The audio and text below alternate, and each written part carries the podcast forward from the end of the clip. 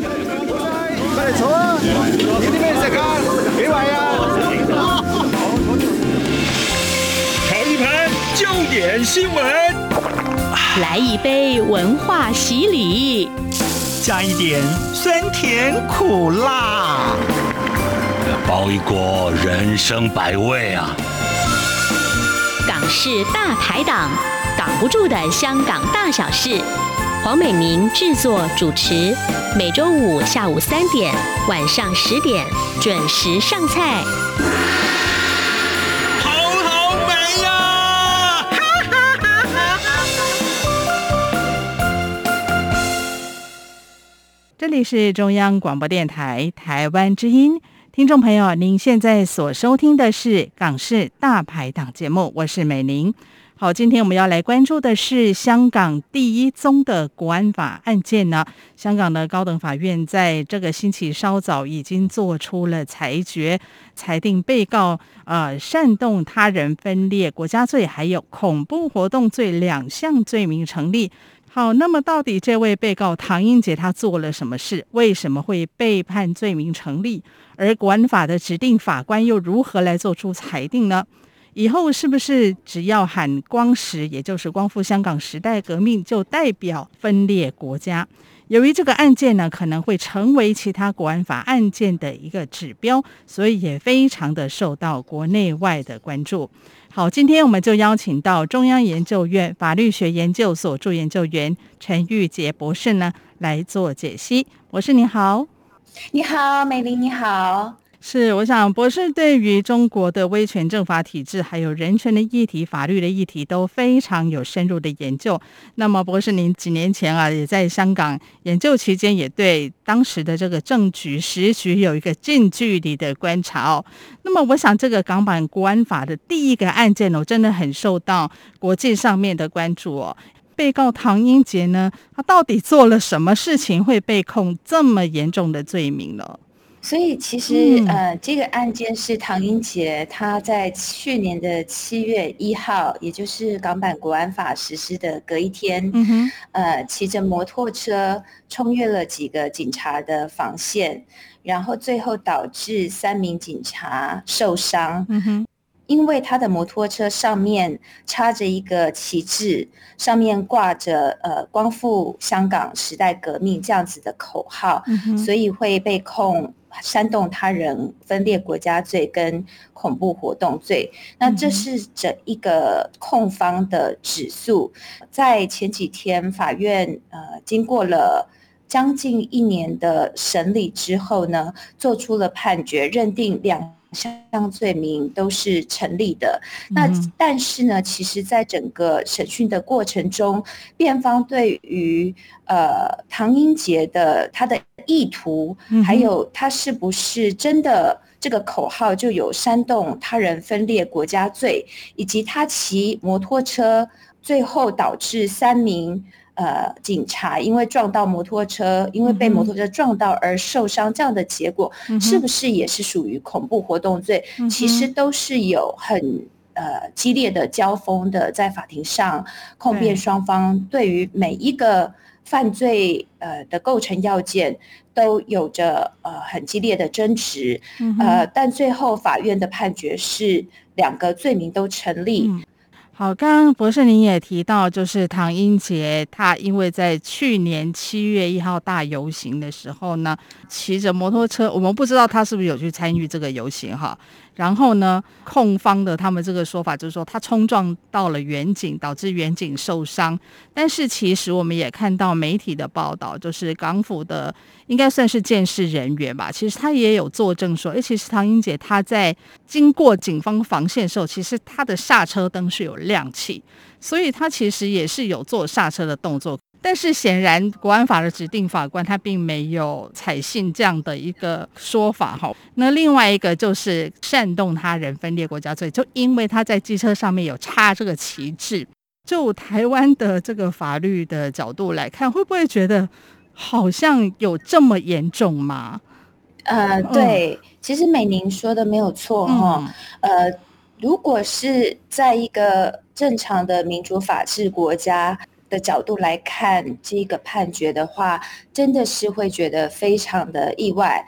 但是，呃，在香港人的眼里哦，其实他们过去这一年来，自从港版国安法施行以来，到今天来看这个判决的结果，我想很多的香港人大概不会觉得很意外。嗯哼。呃，因为我想香港民众有许多人对于。呃，国安法是一个恶法，这是有共识的。嗯、那在国安法底下的指定法官，也就是这些法官，并不是说随随便便的法官都可以去审理国安法，嗯、而必须是由香港特首林郑月娥指定的法官才能审理国安法。那么，在这样子的层层的把关控制底下，我想很多香港人对于首中国安法的案件会判罪名成立这样的结果，其实是不惊讶的。嗯、那我也必须说，我自己个人在观察国安法施行以来，嗯、呃，到现在我对于这个结果也不惊讶，嗯、但是我仍然对于法官的判决感到很失望。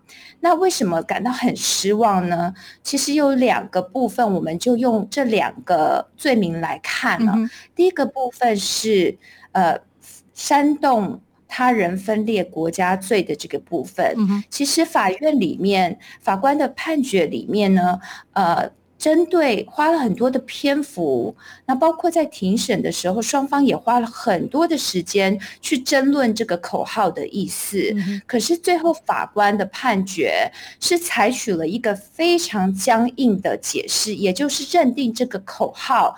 就是有港独的意思，嗯嗯，也因此被告的机车上挂了这样的口号，就是有煽动他人分裂国家的意思。这是我感到第一个非常呃失望跟吃惊的部分。也就是说，其实法院在这里应该要去考量言论自由的紧张，呃，跟。国家安全、言论自由跟国家安全之间的紧张关系，嗯、而对于国家安全的犯罪，应该要做一个比较符合刑法谦抑性原则这样子的解释。嗯、哼那再来呢，针对恐怖罪的部分呢，我自己是认为说，呃，由于这个事实，其实在。法庭的争论里面，嗯、就像刚刚美玲说的，究竟唐英杰他骑着这个摩托车有没有呃踩刹车？嗯哼，然后有没有冲撞警方？嗯、这个事实其实法官最后的认定是认为，即便他有踩刹车，嗯、他反应的时间也来不及了，他势必会冲撞到警方。那因此呢？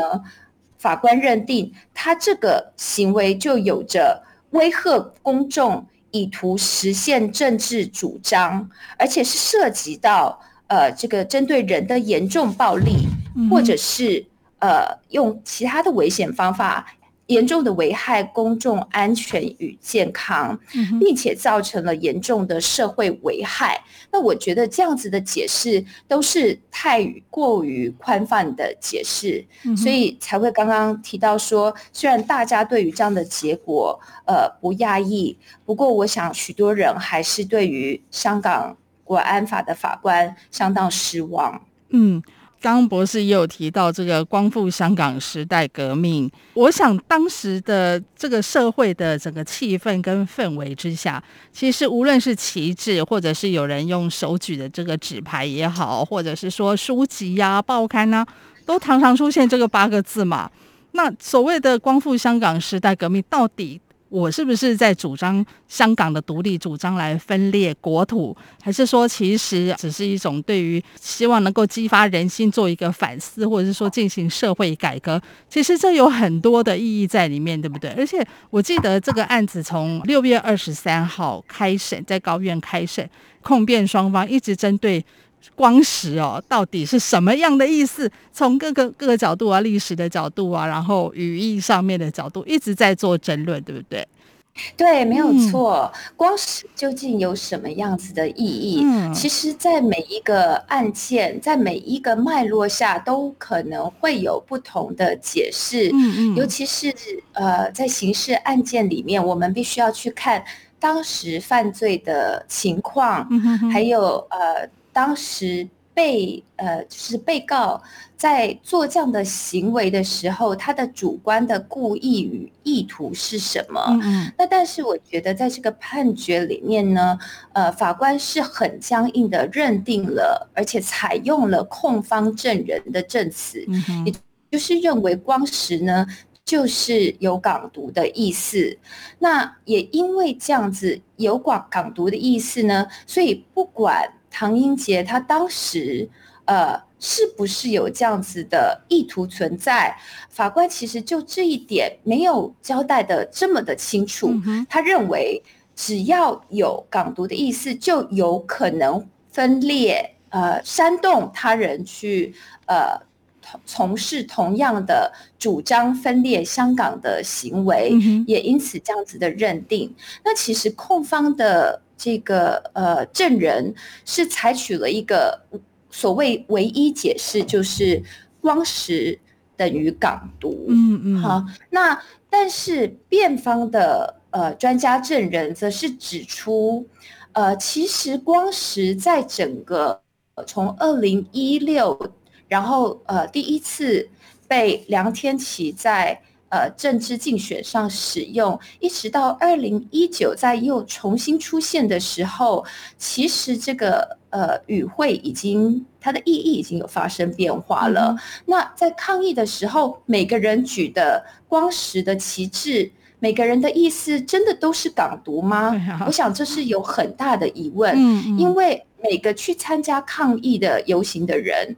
他心里面有的是是想说，我要主张五大诉求，嗯嗯，有的是要抗议警察暴力，有的是希望政府改革。嗯、那所以我们很觉得说很难去以一以概之的说，只要举这个旗帜，就是要分裂香港。把中香港从中华人民共和国中当中分裂出来，我想这是辩方主要的论点。那很可惜的法在法院的判决里面并没有被采用，而且法院的判决反而呃用这个辩方专家证人的呃证词去说，港独是光时标志里面。其中一个可能的意思，这不是倒过来了吗？断章取义的，呃，引用了辩方专家证人这样子的证词。嗯、那这一点是，其实是我相信是非常不利于香港的言论的环境。嗯、我们知道说，去年管法呃上路以来，其实呃很多的香港人已经关闭了社交媒体的账号。嗯、那么。呃，在香港，不论是在校园里面，不论是在报业，都受到了非常大的冲击。那么，这个国安法首案的呃判决只会雪上加霜而已。嗯，哼，好，节目进行到这边呢，我们先稍微休息片刻哦。嗯、等等节目过后回来，我们再请呃研究员那边从香港国安法法庭的这个制度面，还有未来这个案件。会如何成为之后其他国安法案件的一个指标啊？我们稍后再请博士来为我们解析。feel 出感动，让爱飞翔，带您认识台湾文化之美。RTI。好，这里是中央广播电台台湾之音，听众朋友，您现在所收听的是港式大排档的节目，我是美玲。今天我们邀请到了来宾是中央研究院法律学研究所助研究员陈玉洁博士，来为我们解析呢香港的首宗国安法案件的判决。那我想请教一下陈博士，就是呃，我们知道香港法庭其实它是有所谓的陪审团的制度嘛，但是就您刚提到这个国安法的法官其实是由特首来指定的，讲直白点。国安法的法官之所以能够被指定，一定他就是能够去彻底执行这个法律，而且是听话的法官嘛。那又再加上没有了陪审团，那这整个国安法庭岂不是都是一面倒了吗？没有错，其实有没有陪审团这一个点啊、在之前的审理过程中是有被争论的，嗯、也就是呃，律政司指定了这个案件不需要陪审团。那就这一点呢，其实辩方也有提出抗议。那最后法官决定认为说，呃，不需要陪审团，而且由三名。呃，指定的法官来审理国安法是不会影响到程序的公正性，但是其实我想明眼人都知道说，呃，国安法的法官既然是被指定了，特首也不至于指定呃他认为无法掌控的法官。嗯、那由最后的我们现在第一案的结果看来，几乎是可以说。如果没这个案件是由陪审团来审理的话，我想案件是在很大可能程度上会有不同的结果的。嗯、那现在呢？呃，是由指定的法官，而且以后也许很多的国安法案件都会没有陪审团，是由三名指定啊、呃、国安法官来审理。嗯、那在这样的情情况下呢？我们到底还能够期待国安法的法官做出多少保障人权的判决？这个我是存有很大的疑问的。其实，在去年的六月三十号国安法颁布以来，我自己心里面还有一点点小小的期待，就是国安法的第四条毕竟是有提到人权的保障的，也就是说，国安法底下。还是有一些我们所谓的嗯 entry point 啊、呃，你可以找到一些缝隙来运用人权保障，来降低国安法可能会对于香港人权造成的伤害。嗯、但在这个案件，我是完全看不到我当初呃期望的实现，所以我认为说没有错，也许以后国安法的案件。真的可能就是照这样子的套路走下去了。嗯哼，我们当时其实都跟博士一样有相同的想法，或是类似的想法，都觉得好，制定国安法可能只是带来一些贺阻的效果吧。可是没有想到，从现在的几个案件看来。呃，尤其是唐英杰这个首宗国安法的案件的判决，两项罪名成立，看来似乎呢，这个国安法庭他是在跟你玩真的哈，绝对不只是一个吓阻的效果而已。因为我们看到了，根据港版国安法的规定，煽动他人分裂国家罪哈，也就是唐英杰被。判成立的其中一个情节严重的呢，是处五年以上十年以下的有期徒刑哦。还有另外一个呢，就是他被判成立的恐怖活动，这个更严重，是有可能会判处。无期徒刑或者是十年以上的有期徒刑是非常重的罪哦。当然，在星期四的这个所谓呃求情的程序当中啊，那么辩方的律师他是认为，呃，被告的行为他应该算是只是鲁莽啊，并不是故意蓄意要去做这样的一个恐怖活动，而且他的情节也比较轻微啊，希望这个法官不要判得太重。嗯，不过也有人认为哦，因为这是国安法第一个案件，所以呢，要有一些杀鸡儆猴的作用，有可能会重判。那不晓得博士您的看法如何？嗯，没有错，就像美玲说的，我非常赞同。其实如果以个案来看的话，你可以看到说，唐英杰本人是没有前科、没有犯罪前科的，他只有一些交通违规的呃。可以说是就是犯法的记录，但是那是交通违规，所以并没有犯罪的前科。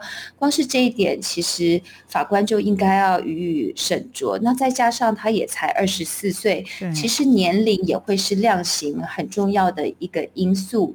那当然还有其他的量刑因素，像是他的家庭情况啦、他的品性啦、他的犯罪的行为造成的严重后果啦等等的。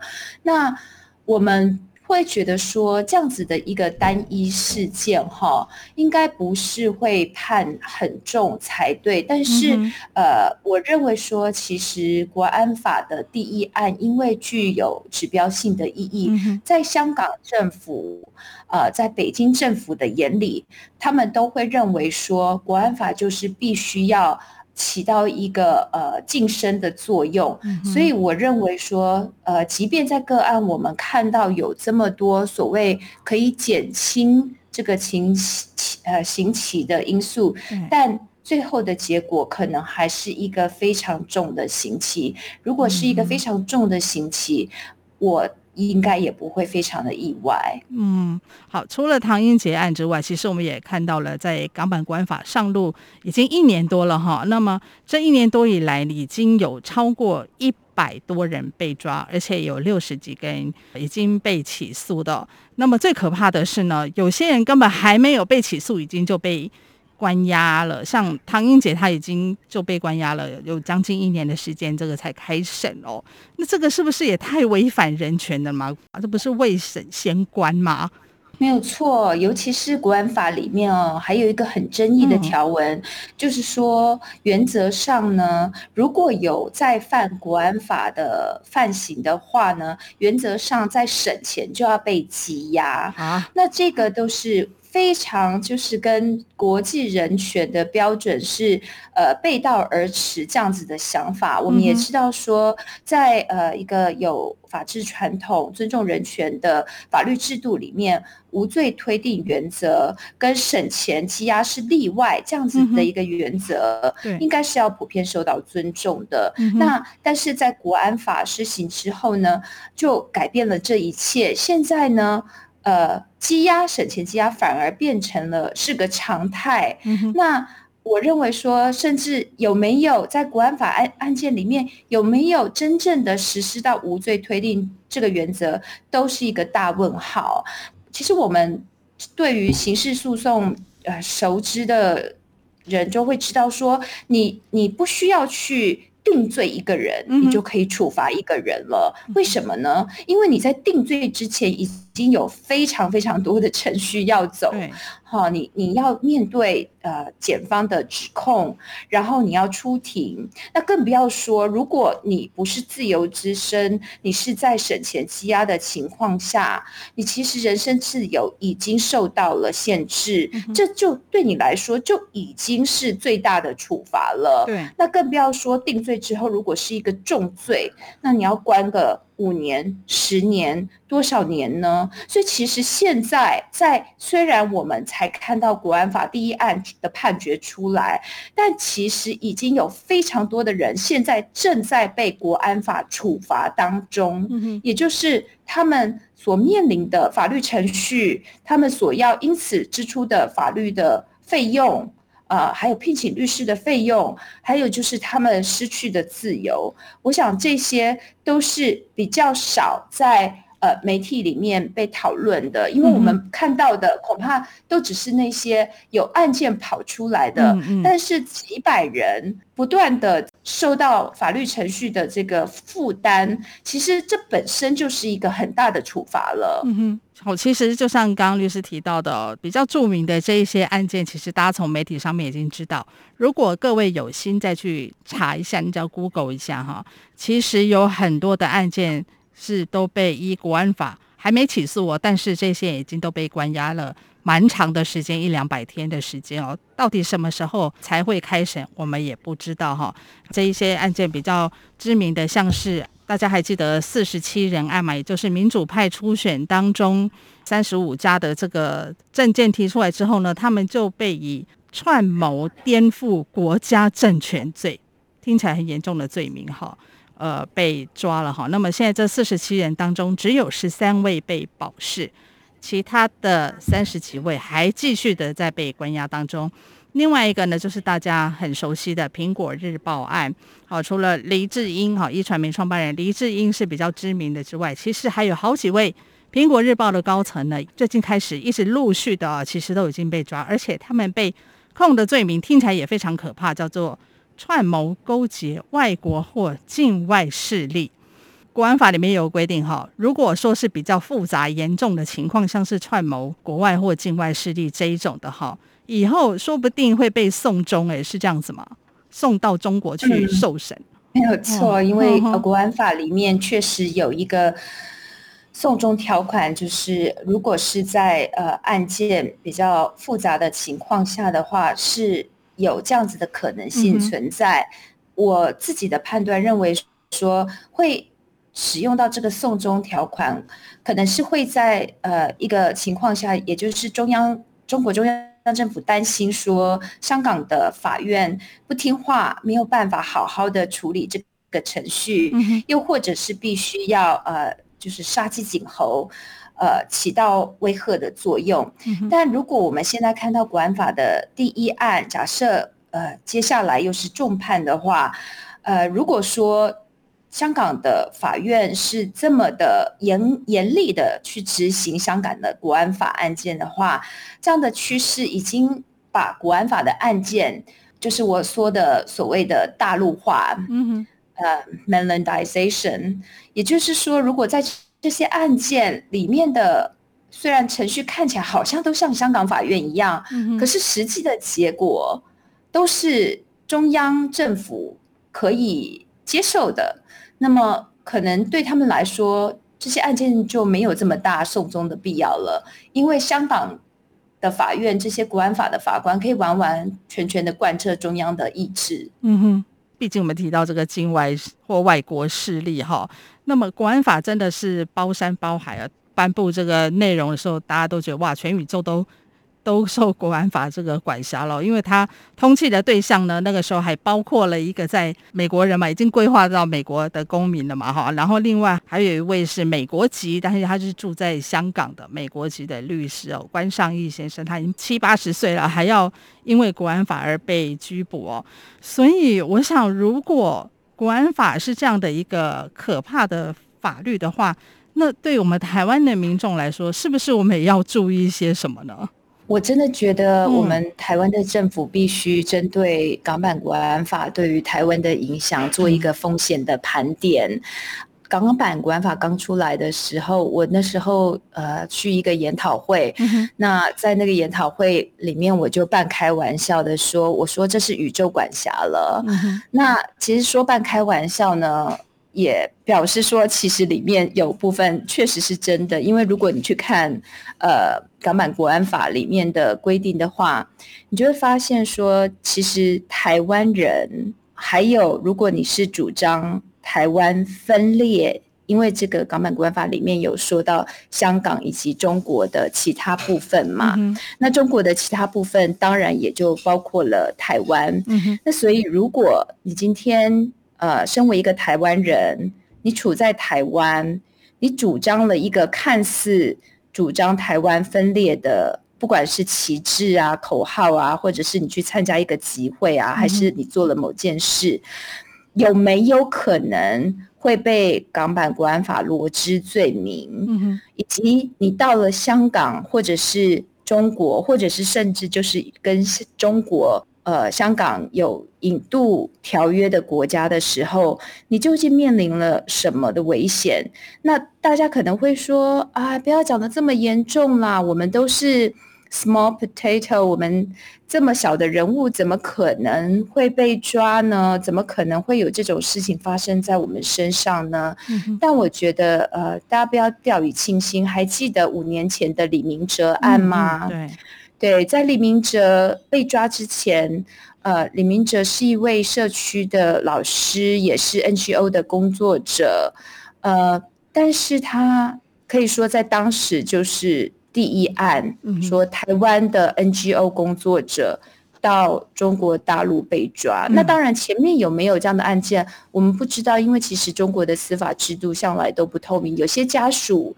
呃，台湾这边的家属也不太愿意曝光这样子的案件，嗯、但至少我们知道李明哲案了，所以千万我觉得不要有一个呃太放松的心态说，啊我们不会，我我们不会有事，因为我们并没有做什么，因为这样子的国安法的条文实在是太宽泛了。嗯、那我觉得台湾政府有义务对于呃这些风险加以盘点，然后告诉国人说。我们究竟可能会面临什么样子的风险？嗯哼，对。对于香港首宗国安法的案件呢，在我们节目播出的同时，也就是星期五的下午三点钟，已经做出了判刑了。那么，对于这一个非常具有指标意义的案件，它的结果以及它后续的影响呢，也请各位听众朋友们继续锁定央广的新闻频道，会有深入的报道和分析。好，我们今天呢也非常的感谢中央研究院法律学研究所助研究员陈玉杰博士来接受我们的访问，谢谢博士，谢谢美宁。